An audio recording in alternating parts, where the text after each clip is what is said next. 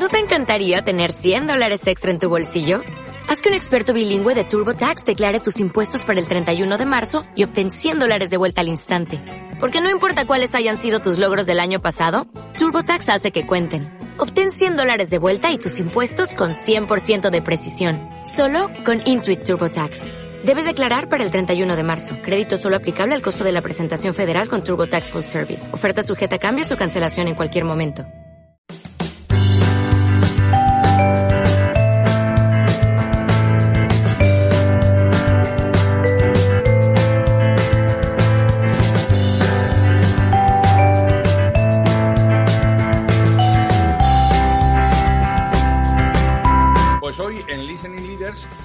Honor de irme a Barcelona para hablar con una mente inquieta, una mente inquieta que viene hasta de su propio nombre, que ahora nos contará. Rice Busom es eh, autor eh, de un libro que se llama Aprende a pensar como un gurú. Eh, Rice, bienvenido aquí a Listening Leaders. Bueno, encantado de estar contigo, Raúl. La verdad, muchísimas gracias por invitarme y es un honor. No, no, el, honor es, es nuestro. Eh, ¿Por qué hay que aprender a pensar como un gurú, Rice? Eh, esto es lo primero que te viene a la mente, ¿no? Cuando lees el, título del libro, ¿por qué hay que aprender a pensar como un gurú? ¿Por qué la gente simplemente eh, tiene, no hace lo que, lo que nos decían nosotros en los 90 que teníamos que hacer. Yo tenía una jefa que me decía, no se te paga por pensar, se te paga por hacer, ¿no? ¿Por qué ahora es tan importante pensar? Pues sí, es muy buena pregunta porque realmente pues lo que les pasa hoy las empresas es como se pueden automatizar muchísimas tareas, pues ya no necesitamos, digamos, eh, ese tipo de empleado obediente, ¿no? Que realice las tareas con eficiencia, ¿no? Y abnegación, sino que necesitamos gente eh, autónoma, lo más autónoma posible, capaz de tomar decisiones por sí misma, alineada con los objetivos de la empresa, ¿no? Y en ese sentido, el libro, eh, bueno, el, el, título de Aprende a pensar como un gurú, pues un gurú es, pues bueno, conviértete en un experto, digamos, em, de lo que es el pensamiento crítico, ¿no? Y, el pensamiento crítico es una, una herramienta, una, una, facultad realmente que, que tenemos los humanos, digamos, para pensar, pero con un con método, ¿no? Con, con, con efectividad, ¿no? De eso, de eso es lo que trata el libro. Bueno, Raíz, lo que pasa es que a pensamiento crítico en España no nos gana nadie, porque tú estás tomando un café con los colegas del trabajo y criticar al jefe es muy fácil. Me temo que no estamos hablando de ese pensamiento crítico, ¿no? No, no, no, está claro. Primero de todo, eh, el pensamiento crítico, eh, por supuesto, tiene una parte crítica, digamos, de análisis, pero también tiene una parte constructiva, ¿no? Porque es una herramienta para tomar decisiones y, por lo tanto, resolver problemas. ¿no? Eh, podemos decir que el pensamiento crítico nos da la posibilidad de anticiparnos a, problemas que aún no se han dado, pero que es probable que se den, y fabricar soluciones lo más óptimas posibles antes de que ocurra, para así cuando ocurra estemos lo mejor preparados, ¿no? Por lo tanto, hay una parte, como tú, como dices, ¿no? La parte, digamos, del bar, ¿no? Que es un poco lo más fácil, ¿no? Todos vemos los defectos, y, pero es una parte que no se puede soslayar. Y después hay que construir, hay que ser positivo y construir una, solución que sirva, ¿no? Ahora nos contarás cómo, cómo, se hace eso, pero yo tenía un, tengo un amigo que siempre decía, eh, si no aportas una solución, solo formas parte del problema, ¿no? Y esto es un poco lo que se nos ha ido dando a lo largo del tiempo, ¿no? Yo critico, digo, oye, esto deberíamos hacerlo. Y la segunda cosa que me viene a la cabeza, según estabas hablando, es eh, durante mucho tiempo hemos buscado líderes que supieran gestionar el cambio. Y hoy se necesitan líderes que quieran provocar el cambio, ¿no? que quieran pensar diferente. Y en esto es en lo que, en lo que me inspiró, ¿no? Cuando, cuando leí tu libro, eh, pensé, wow, eh, esto lo tiene que leer todas las personas en la compañía, no solamente la, alta dirección, no solamente la gente que piensa en la estrategia, sino eh, también cómo hacer una táctica diferente y cómo imaginar una operación diferente, ¿no? Sí, yo, el libro va, orientado a, vamos a decir, a todos los públicos curiosos, ¿no? A todas las personas que quieran mejorar su, capacidad de decisión y, y, de pensamiento crítico, ¿no? Y y es verdad que, que bueno, eh, digamos, eh, no sé, hay un libro también que, que, cito, ¿no? De, de, un personaje que, que, era Andy Groove, que, era, que fue quizás el CEO más conocido de, de Intel, ¿no? De la empresa fabricante de microchips, que en un determinado momento pues una cosa que estaba dentro de los ordenadores y había tantas, se popularizó, ¿verdad? Eh, salía en los anuncios de televisión y gente que no sabía lo que era un chip, ahora yo quiero este, ¿no?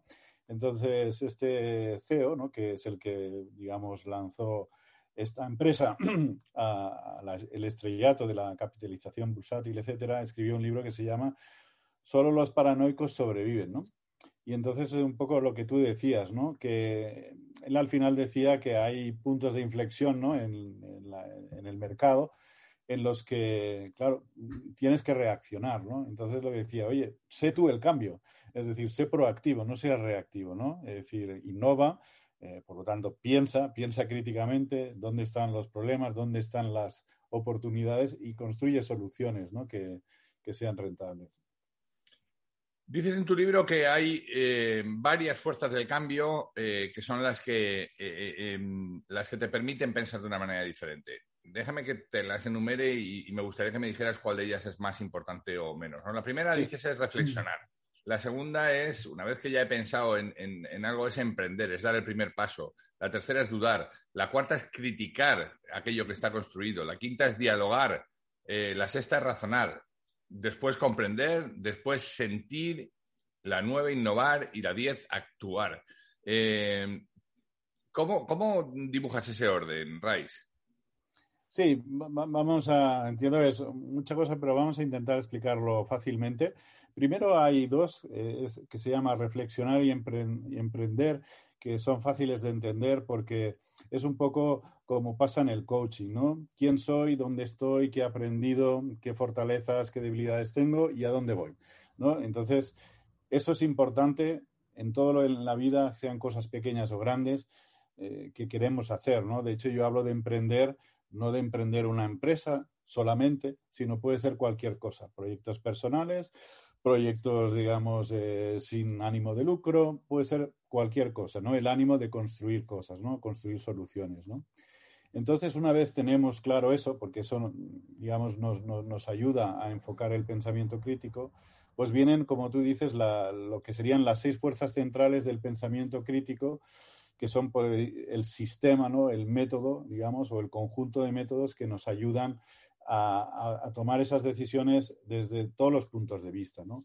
Por supuesto, el primero es dudar, la duda, digamos, metódica, la costumbre de mm, poner las cosas, digamos, eh, como diríamos, stress test, ¿no? Vamos a ver si esto realmente es sólido, esto que nos dicen, esto que suena bien, esto que hemos heredado o que hemos visto en televisión vamos un poco a informarnos y a ver si está bien argumentado, etcétera, ¿no?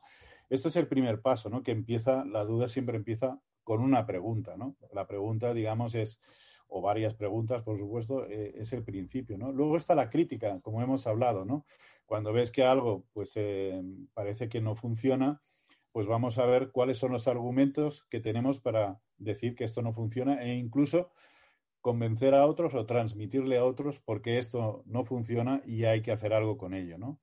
Luego está el diálogo, por eso siempre digo que eh, el pensamiento crítico no solo es una cosa cognitiva, sino que también es una cosa de inteligencia emocional, porque mm, son cosas que no se pueden hacer solo. Al final siempre, por ejemplo, el diálogo, tenemos que validar las ideas, las soluciones con otras personas porque es mucho más fácil eh, contrastarlas, ¿no? Nosotros no tenemos todas las, las, verdades ni tenemos todos los recursos. Entonces, es importante validar esto con otras personas, ¿no? Entonces, el diálogo, saber dialogar, eh, es muy importante, ¿no? Y el razonamiento, que es en lo que se basan muchas, digamos, sistemas de pensamiento críticos, la parte esencial es la argumentación, ¿no? De si está bien hecha, de si hay un sesgo, ¿no? Hoy en día se habla mucho del sesgo de confirmación, ¿no? La gente que solo quiere ver lo que, lo que coincide con su, con su opinión, ¿no? Entonces, pues bueno, el conocer cómo razonar correctamente nos ayuda a detectar engaños, falsedades, falacias, y por lo tanto es una de las de, las, de los métodos importantes a tener en cuenta, ¿no? Luego está la comprensión, que es algo que quizás la, escuela americana no, utiliza tanto y, en Europa, pues es, desde luego es mucho más popular, que es, eh, aparte de razonar bien, tenemos que ir al fondo de las cosas, tenemos que ver a veces el trasfondo, ¿no? Aquello que no está en la superficie, ¿no? Eh, y esto, pues, ah, no hay muchas reglas, pero sí que es algo importante, ¿no? El significado de las cosas, el sentido de las cosas, ¿no? Y, finalmente, de estos, digamos, métodos básicos habría el sentir, ¿no? Que es decir, cuál es el propósito de todo, eh, cuál es la ética que, que, estamos, digamos, que tenemos, ¿no? Porque al final uno puede tomar una excelente decisión racional, pero si eso sirve como en el holocausto para matar a, personas, pues no tiene ningún sentido.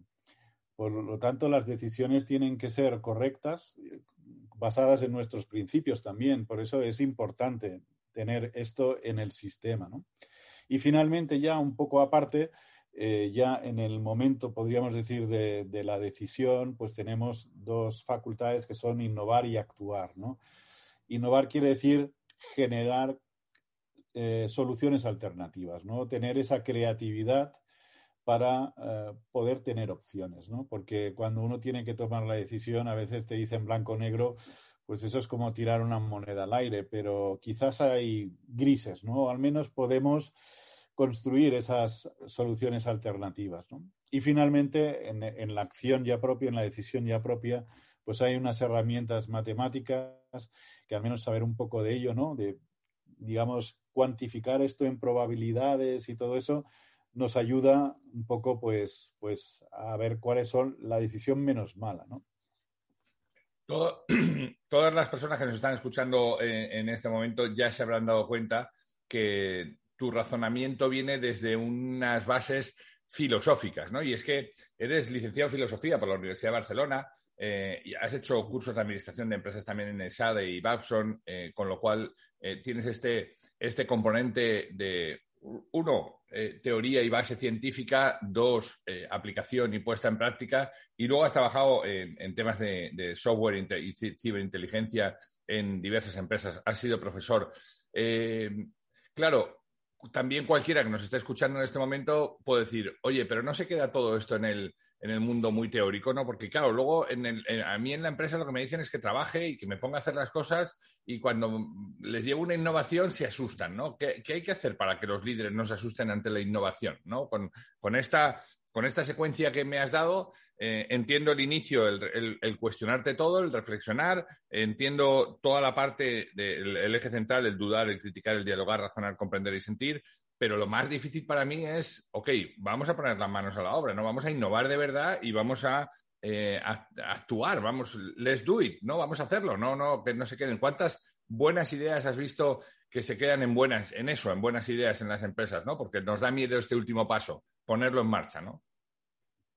Pues sí, sí, esto, esto, vaya, es una buenísima pregunta, es una pregunta clave. De hecho, eh, voy a dividirla, digamos, eh, un poco dos partes, ¿no? La primera, la más práctica, es eh, en el libro he intentado, pues, poner unas preguntas, poner, digamos, unos ejercicios muy abiertos para que la gente pueda aterrizar las cosas, pero tampoco sin cerrarlos como si fuera un recetario, aquello de esto es uno, dos, tres, porque, bueno, como bien sabes, esto sería más un one-to-one, ¿no? Un tema de coaching, decir, bueno, en tu caso concreto, pues yo haría esto, tú deberías hacer esto, o ayudarle, facilitarle a que él mismo llegue a sus conclusiones, ¿no? Pero, pero en el libro cerrarlo me parecía, me parecía un error. Además, uno tiene que tener esa voluntad, ¿no? De hacer cosas, de, de, ¿sabes? Si no, si no hay esa voluntad, pues uno tiene que hacer algunos ejercicios previos, ¿no?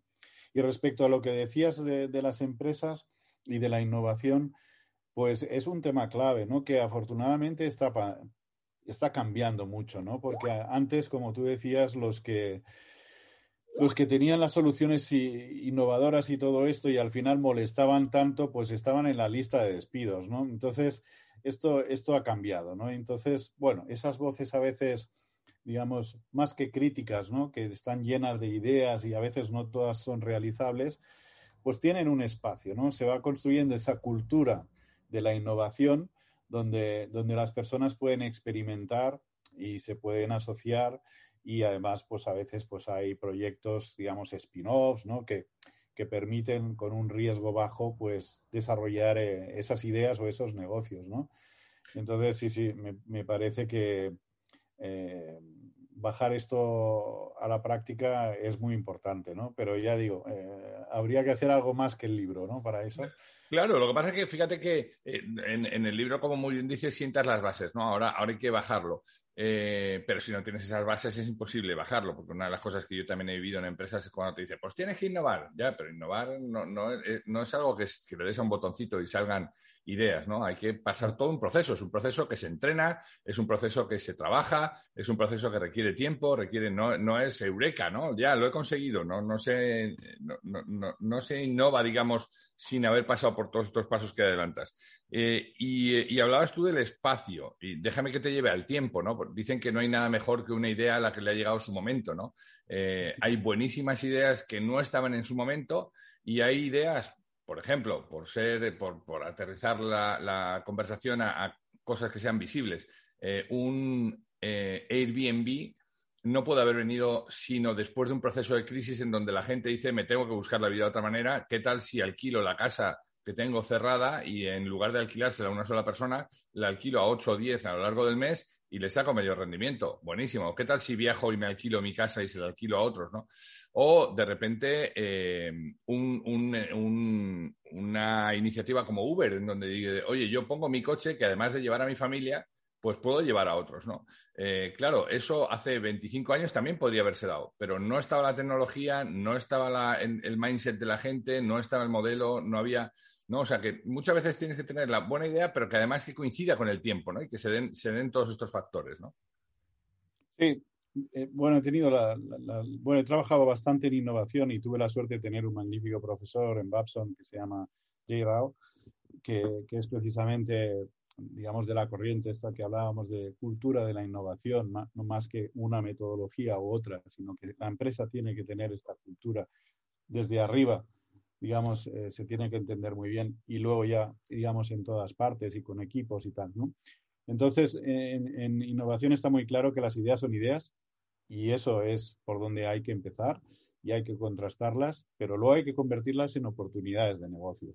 Y entonces, esos son, digamos, donde se mueren muchos proyectos, ¿no? Incluso a veces hay gente que monta empresas sobre ideas y fracasa, porque hay que pasar por ese proceso. Por eso muchas startups pues eh, están fundadas por, por, dos personas, ¿no? Es porque ese diálogo entre los dos, esa complementariedad, a lo mejor entre alguien más comercial, alguien más técnico, permite anticiparse al mercado y reducir esa incertidumbre que, que unos tienen, digamos, muy grande, ¿no?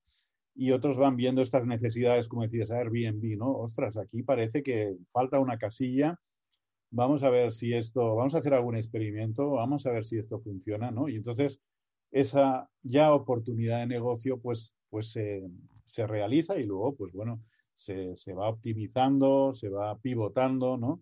Eh, que es lo que suelen hacer las startups, pero, pero sí, digamos, es muy importante diferenciar lo que es una idea normal de una idea ya convertida en una oportunidad de negocio, cuantificada, más verificada, aunque luego pues puede no funcionar, ¿no? Pero, pero ya es otra cosa.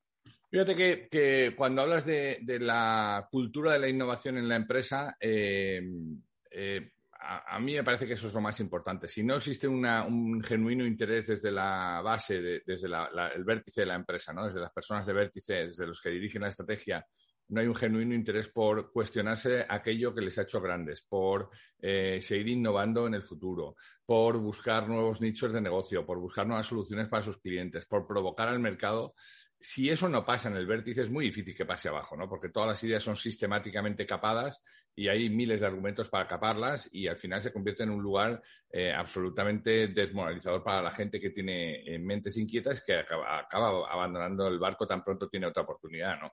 Eh, ahora, mi pregunta es, ¿cómo conseguir que esa gente se dé cuenta que tiene que tener esta, tiene que introducir en la empresa esta cultura innovadora, ¿no? Sí, eso es, es, es, algo que ocurre con frecuencia y, bueno, yo en mi libro señalo una, solución, ¿no? Es decir, que lo que llamamos el Thinking Lab, ¿no? Que es como un departamento, eh, digamos, no, de gente que está en una habitación ahí pensando cosas locas, ¿no? Sino realmente como, como un observatorio, vamos a decir, en principio, como un, como un departamento de investigación que está valorando todos los riesgos de la empresa, es decir, todo aquello que al final le ha llevado al éxito y que normalmente pues uno intenta mantenerse allí todo el tiempo, pero que muchas veces es eh, precisamente la ceguera, ¿no? De que no te deja ver por dónde van a venir los problemas. Entonces, eso con este departamento, digamos, que va reportando a todas las stakeholders, digamos, clave, eh, al final se señalan unos riesgos y entonces hay que ver cómo, cómo atacarlo, ¿no? Puede ser, pues, impulsando más la innovación en algún aspecto, puede ser comprando empresas, puede ser creando alguna empresa, alguna spin-off para experimentar algún producto nuevo. O sea, hay varias soluciones, pero al menos eso te permite estar en alerta. Ya no depende tanto de las creencias de, los, eh, de la propiedad o de los accionistas o, del C-level de que están enamorados de su éxito y no ven más allá, ¿no? Porque si no, hay muchos jóvenes que tienen muchas ganas de hacer cosas y en el mejor de los sentidos tienen mucha creatividad y mucha malababa, ¿no? la disrupción es esto, ¿no? Decir, oye, ¿cómo vamos a, desmontar el negocio de la banca? ¿Cómo vamos a destrozarle su negocio y vamos a aprovecharnos de ellos? Esto es lo que están pensando. Y tú tienes que estar preparado para eso. Pero fíjate, hablabas antes del coaching o, más bien el mentoring, ¿no? Cuando decías de enseñarles el camino. Eh, hoy no se podría estar dando un fenómeno que es el, este mentoring inverso, con generaciones que están empujando con tecnología, con soluciones distintas, que son los que tienen que decirles el camino a aquellas generaciones pasadas que tienen mucha experiencia en el mundo anterior, pero que probablemente no estén tan familiarizadas con estos entornos nuevos. Sí, en algún sentido sí, porque una cosa es la innovación, ¿no? o lo que muchas veces se llama innovación incremental, o lo que puedes conseguir con design thinking, por ejemplo, que son, son, son mejoras, son cosas que ya los mismos usuarios, los clientes tienen en su cabeza, ¿no? Decir, ostras, y si hiciera esto, hiciera lo otro, o si hicieras una solución para esto, pero la disrupción es realmente lo que nadie tiene en la cabeza, ¿no? Entonces, ya no es una metodología, es una forma de ser, ¿no? Y en eso, pues, jóvenes o no jóvenes, pero sí hay personas que tienen ese perfil divergente y, sí que pueden enseñar mucho, digamos, pues a, directivos, ¿no? Por ejemplo, de cómo se hace eso, ¿no?